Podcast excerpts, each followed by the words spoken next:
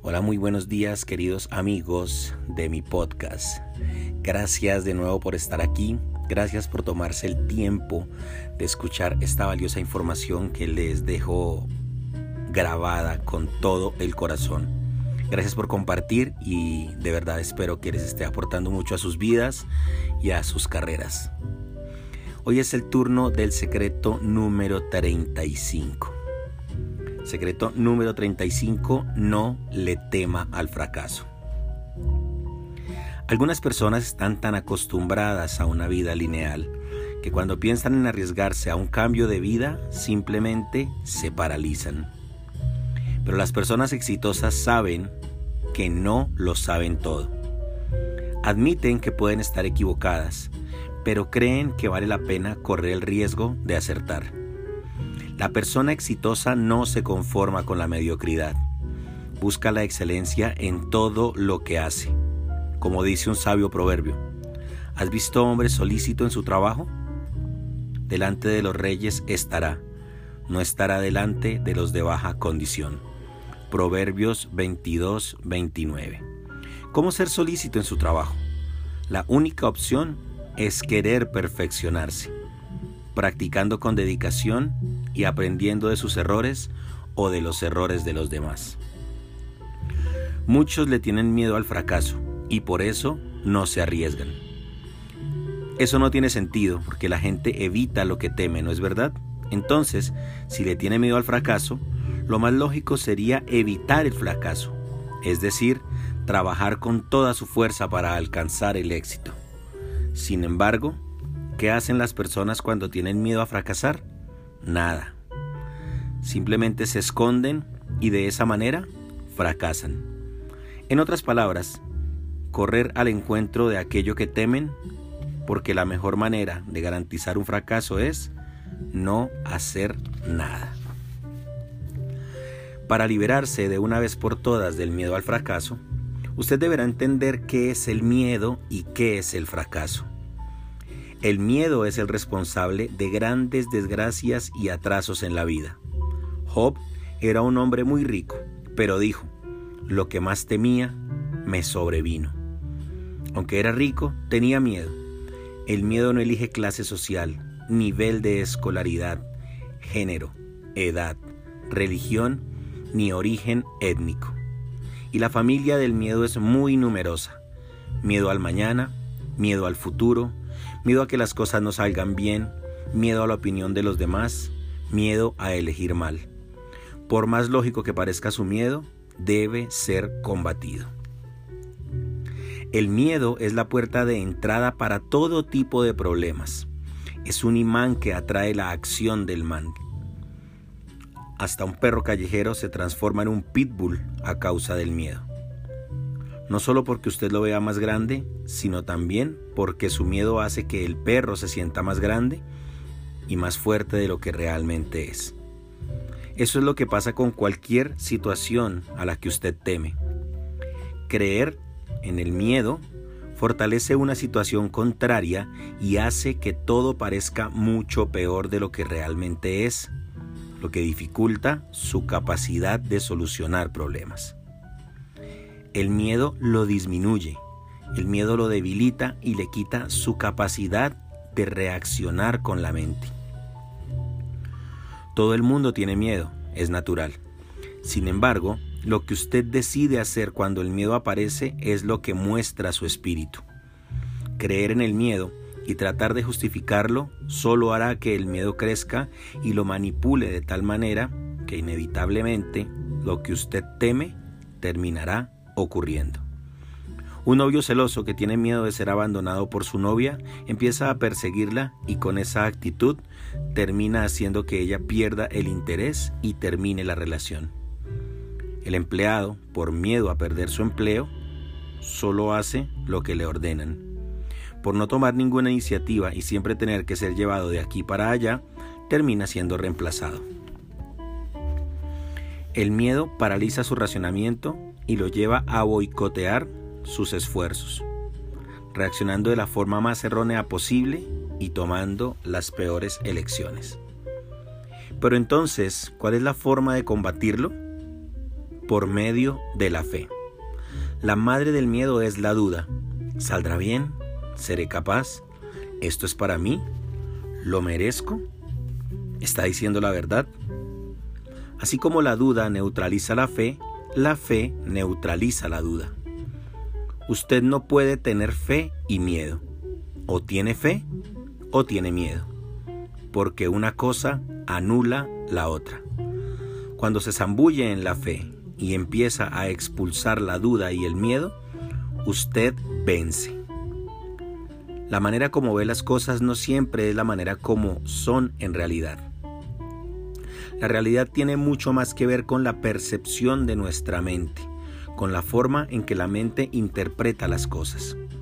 La amenaza puede existir frente a sus ojos, pero al cambiar la forma de enfrentar la situación y empezar a usar la fe, usted cambia la situación. Es posible transformar completamente la situación al transformar su percepción del problema y usted cambia su percepción del problema al cambiar el significado que le atribuye a lo que ve o siente. Sí, confiando en la palabra que dice que Dios está con usted, deja de entender la situación como una amenaza. Usted obtiene una fuerza que no tenía. Fue más o menos eso lo que David quiso decir cuando escribió. El Señor es mi luz y mi salvación. ¿De quién temeré? El Señor es la fortaleza de mi vida. ¿De quién he de atemorizarme? Salmos 27.1. Usted puede elegir creer en la situación que está viendo, pensando que su problema es insuperable, o creer que Dios es su fuerza y que usted va a superar cualquier situación. Cuando tiene esa certeza, el miedo se resiste. Pero usted debe combatir para poder alcanzar la paz. Después de esto usted vuelve a tener paz. Ese es el único remedio contra el miedo. ¿Y qué es el fracaso? El fracaso es un evento que no salió bien. Ponga atención. Es un evento, una situación, un acontecimiento, un intento. El fracaso no es una persona. El problema es que la mayoría confunde las cosas cree que si algo no salió bien, la persona es un fracaso. No mezcle usted con la situación. No confunda usted con el problema. Aunque su negocio fracasara, es decir, se arruinara sin posibilidad de recuperarse, usted no sería un fracaso. Hay una frase antigua, pero muy sabia, que dice, prefiero tratar de hacer algo grande y fallar que tratar de no hacer nada y tener éxito. Tener éxito en no hacer nada no lo va a llevar a ningún lado. Por otro lado, el hecho de fallar significa que usted está en movimiento, porque si falló, fue por haber intentado hacer algo. ¿Se acuerda de lo que dijimos sobre estar siempre en movimiento? No importa si va a tardar mucho o poco. Lo que importa es que solo quien camina avanza. Deje de considerar cualquier error como si fuera un fracaso y deje de creer que el hecho de equivocarse dice algo sobre su valor, sobre quién es usted. Lo único que el fracaso puede decir sobre usted es que es un luchador, es una persona que no desiste. Una de esas personas que después podrá usar esa experiencia para fortalecer todavía más su historia de superación. Una historia de superación en la que la persona no necesitó superar nada no merece ese nombre, ¿no es verdad? Si no aprobó el examen, si no obtuvo la calificación que necesitaba en su trabajo final de grado, si no pudo aprender algo desde la primera vez, si no fue elegido para el ascenso, si su empresa quebró, si fue despedido, usted tiene algo por superar. Use eso como motivación para prepararse mejor e insistir. Si alguien va a lograrlo, ¿por qué no puede ser usted? Muchos alejan al éxito, tal vez por haber crecido creyendo que no lo merecían. Tal vez alguien le haya dicho eso y ahora usted, inconscientemente, huye del éxito para demostrar que esa profecía era correcta. Pero no importa en qué creyó toda su vida. Al leer este libro, usted ya descubrió que es tan capaz como cualquier otro. Usted tiene tantas oportunidades como las que se permita tener. Es hora de luchar contra el saboteador que hay dentro de usted. Identifique las señales de miedo al fracaso y adopte actitudes contra ellas. El autosabotaje. Desistir ante el primer obstáculo o pensar que usted no es lo suficientemente bueno es una forma de no enfrentar la posibilidad de alcanzar el éxito. Evitar el trabajo, actuar de forma displicente, llegando tarde o inventando excusas para faltar, también es autosabotaje. El antídoto es hacer lo contrario de lo que está sintiendo. Si tiene ganas de dejar para más tarde ese informe, póngase una meta de, por ejemplo, hacer por lo menos una página.